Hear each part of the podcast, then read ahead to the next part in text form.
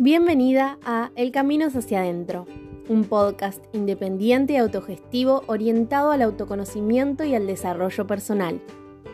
En los próximos minutos te vas a sumergir muy dentro de vos misma y comenzarás a explorarte, entenderte y conocerte como nunca antes. Mi nombre es Sol, soy la voz de este podcast y mi intención es acompañarte mientras vas nutriendo el camino de regreso a vos. Comencemos con el episodio de hoy.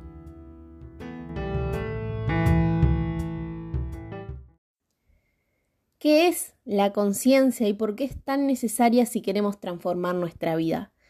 La conciencia es darse cuenta, ni más ni menos. Es la capacidad de una persona de tener conocimiento y percepción sobre algo, en este caso sobre sí misma. El diccionario lo define bien claro, es tener conocimiento de la propia existencia. Es ese proceso de mostrar, ver y entender lo que alguna vez estuvo oculto, es decir, inconsciente. Quizás digas, yo soy reconsciente en mi día a día, pero ¿hasta qué punto, no? ¿Hasta qué punto, en qué áreas aplicamos esa conciencia? Porque puede pasar que tengamos mucha conciencia sobre algún área específica de nuestra vida, pero en otras vivamos de forma totalmente inconsciente o en automático. En su libro Mujer Libre, Sofía Villalonga dice, somos un 95% inconsciente. Un día me cansé de mis reacciones automáticas, de seguir en los mismos circuitos, con los mismos pensamientos, las mismas emociones, como si no pudiera hacer nada al respecto, me propuse estudiarla, investigarla y ver cómo opera en mí. Esta selva, que se convirtió en mi aliada, me fue dando las respuestas que buscaba, me mostró todo lo que rechazaba y toda la magia que se escondía detrás de lo que no quería ver. Llegué a entendimientos mucho más profundos acerca de mí misma y ese conocimiento me dio poder y una capacidad de crear e intervenir en la realidad mucho más grande. Le devolví autoridad energética a mi esencia, me volví a conectar con mi naturaleza, volví a elegir, volví a vivir en libertad simplemente siendo.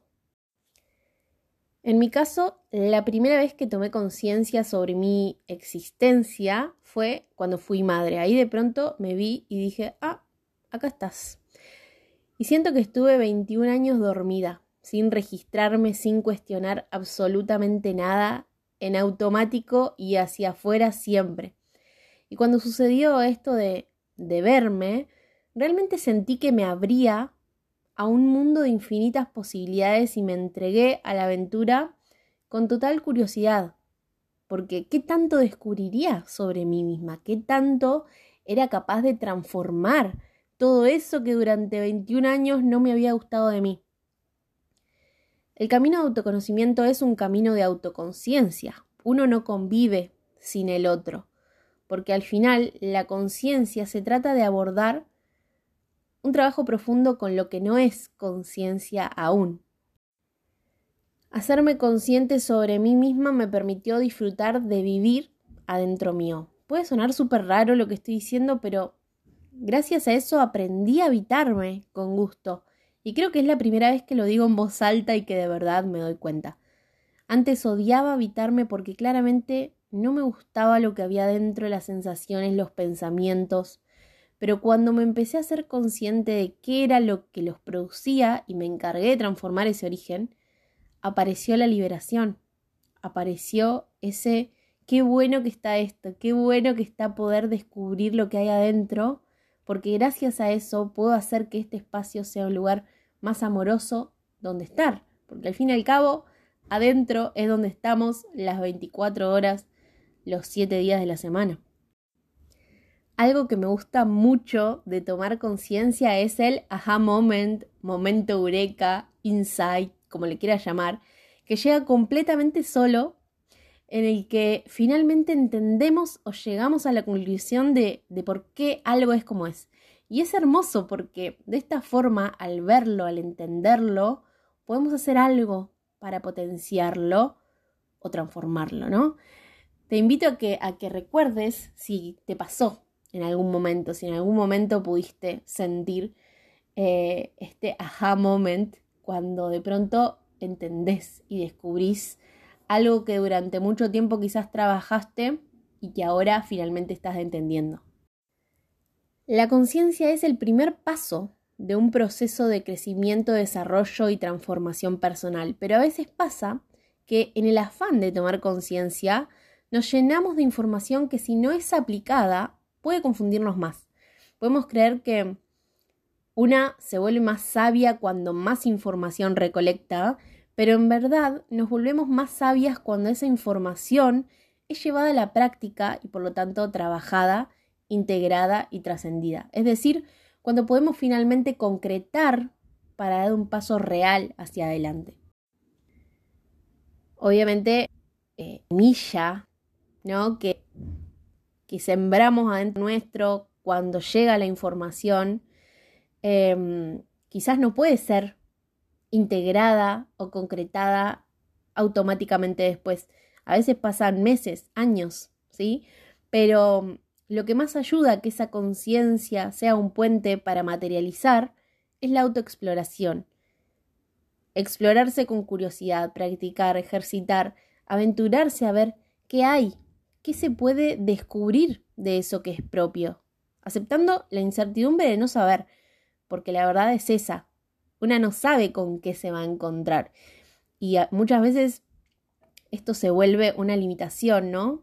O, o nos genera miedo, ¿no? Porque no, ¿cómo voy a trabajar en mí misma si no sé qué voy a encontrar? No sé si lo que voy a encontrar me va a gustar, ¿no? Pero siempre es lo que necesitamos saber. Y mm, lo que sucede en esta etapa de exploración es que no hay certezas. Entonces, lo mejor es poder abrirse a esta etapa como, como un juego, jugando, a ver qué pasa. Yo soy muy fan de la exploración porque siento que es ahí donde realmente podemos empezar a hacer movimientos significativos en el camino. Voy a dar un ejemplo. Una persona toma conciencia de algo que sucedió en su niñez y que le está impactando heavy a nivel presente. Pero si esa persona no explora su historia y su interior para ver cómo trascenderlo, probablemente esa información quede ahí, en la nada, o la haga sentir peor. Porque una de las preguntas más repetidas es, bueno, ¿ahora qué hago con todo esto que sé de mí? Creo que toda información que aparece en nuestra vida aparece porque ya estamos listas para trabajarlas. Pero eso no significa que sepamos cómo hacerlo. Y para eso sirve la exploración, para ir adentrándonos de a poquito en este trabajo de hormiga hasta descubrirlo. Nos sirve para facilitarnos, acercarnos, movernos hacia esa nueva alineación propia. Quizás te estés preguntando por dónde empiezo a explorarme. Y la verdad es que es más simple de lo que parece y las herramientas están siempre al alcance de la mano. Solo que aprendimos que siempre alguien nos tiene que venir a decir cómo hacerlo. Hay distintos tipos de herramientas según qué tema se quiera trabajar. Por ejemplo, la niña interior tiene distintos ejercicios, para poder conectar con ella, o si quiero trabajar el vínculo con mi madre o mi linaje, bueno, hay otras cosas que puedo hacer, pero siempre vinculadas al problema, al bloqueo, la creencia o al tema que se quiera trabajar.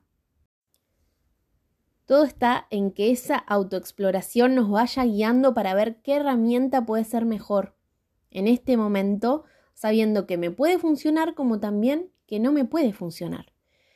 Un ejemplo sobre esto el año pasado estaba full trabajando en un tema que todavía no puedo resolver de mí misma y la verdad es que ya me había quedado sin herramientas.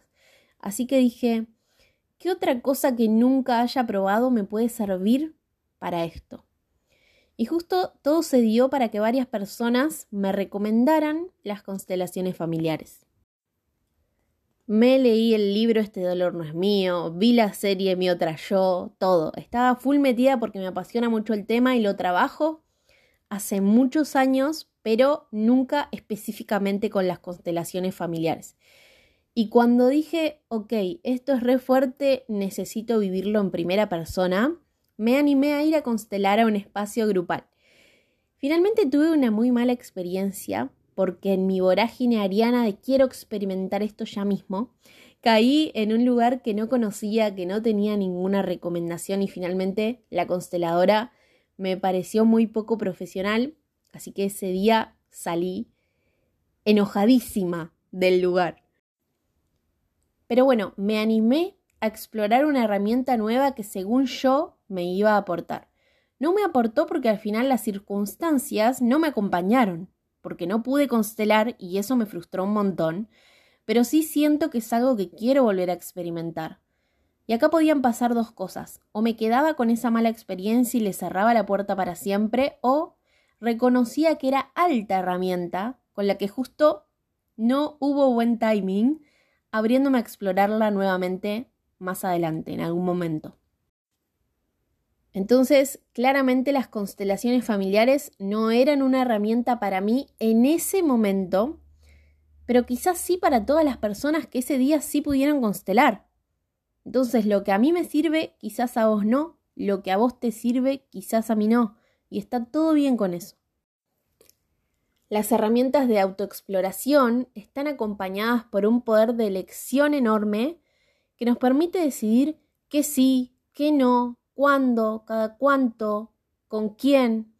En mi caso, como facilitadora, no solo me gusta hacerlas reflexionar y motivarlas a cuestionarse, a conocerse y a trabajar todo esto, sino que también me encanta y me parece indispensable que hayan dinámicas exploratorias en todos mis espacios, es decir, entregarles siempre ejercicios para que puedan aplicar y llevar a su propia realidad todo lo que les comparto y que por supuesto yo también aplico en mi vida.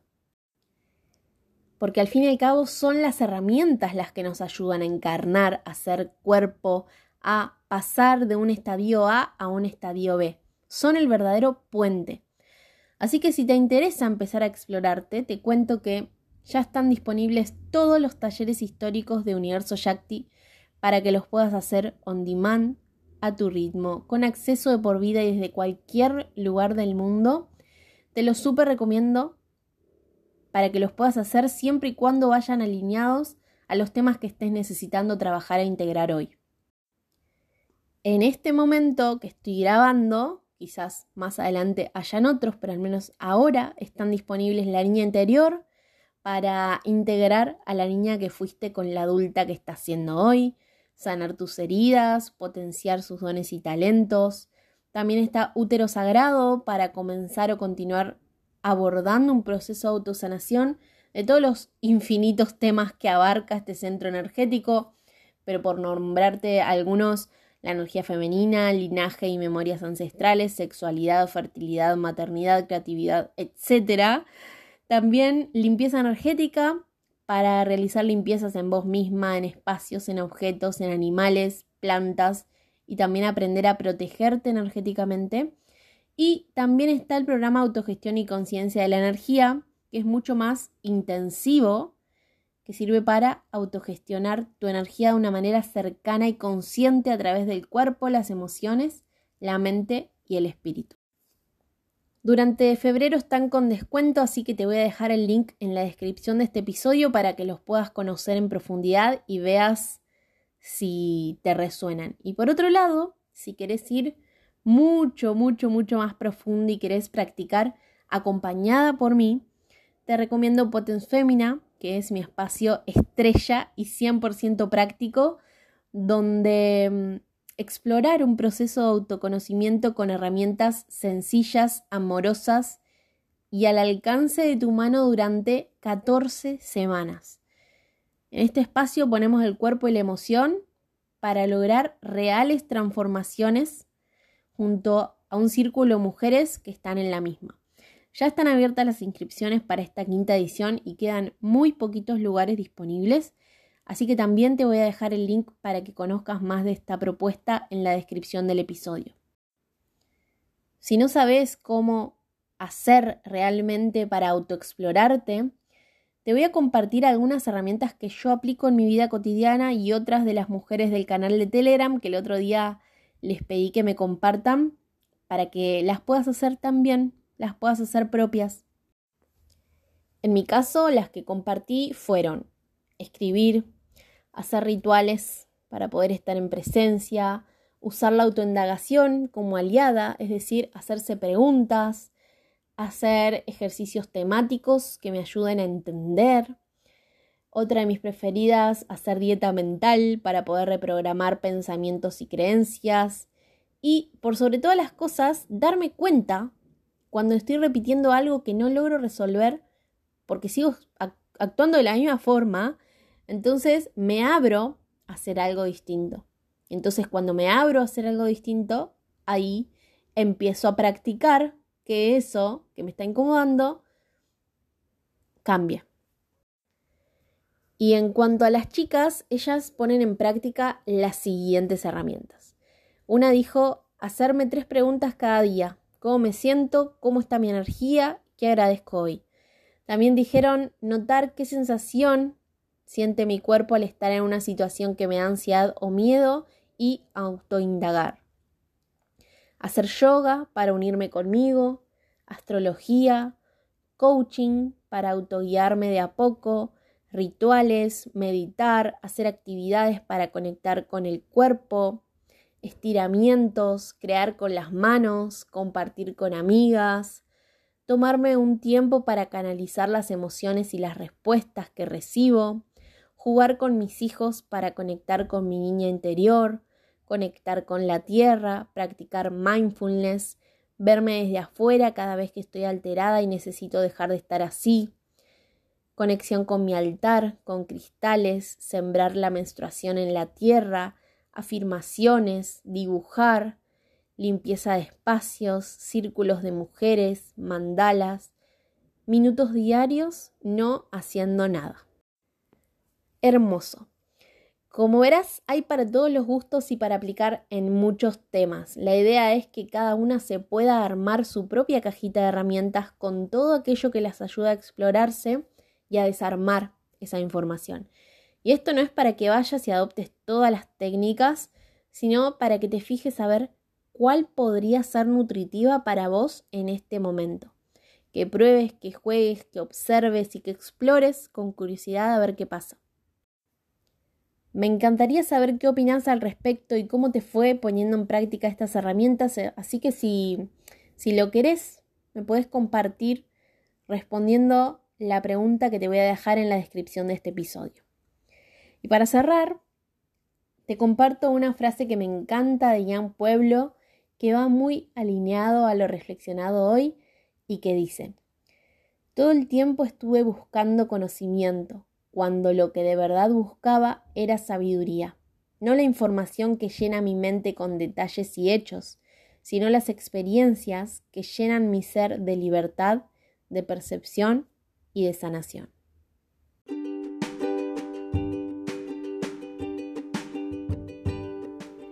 Si te gustó este episodio, te invito a hacer clic en seguir para enterarte la próxima vez que suba uno nuevo y si sentís que a alguien le puede interesar o le puede nutrir lo conversado hoy, me haría muy, muy, muy feliz que lo puedas compartir para que estas reflexiones e información valiosa se siga expandiendo.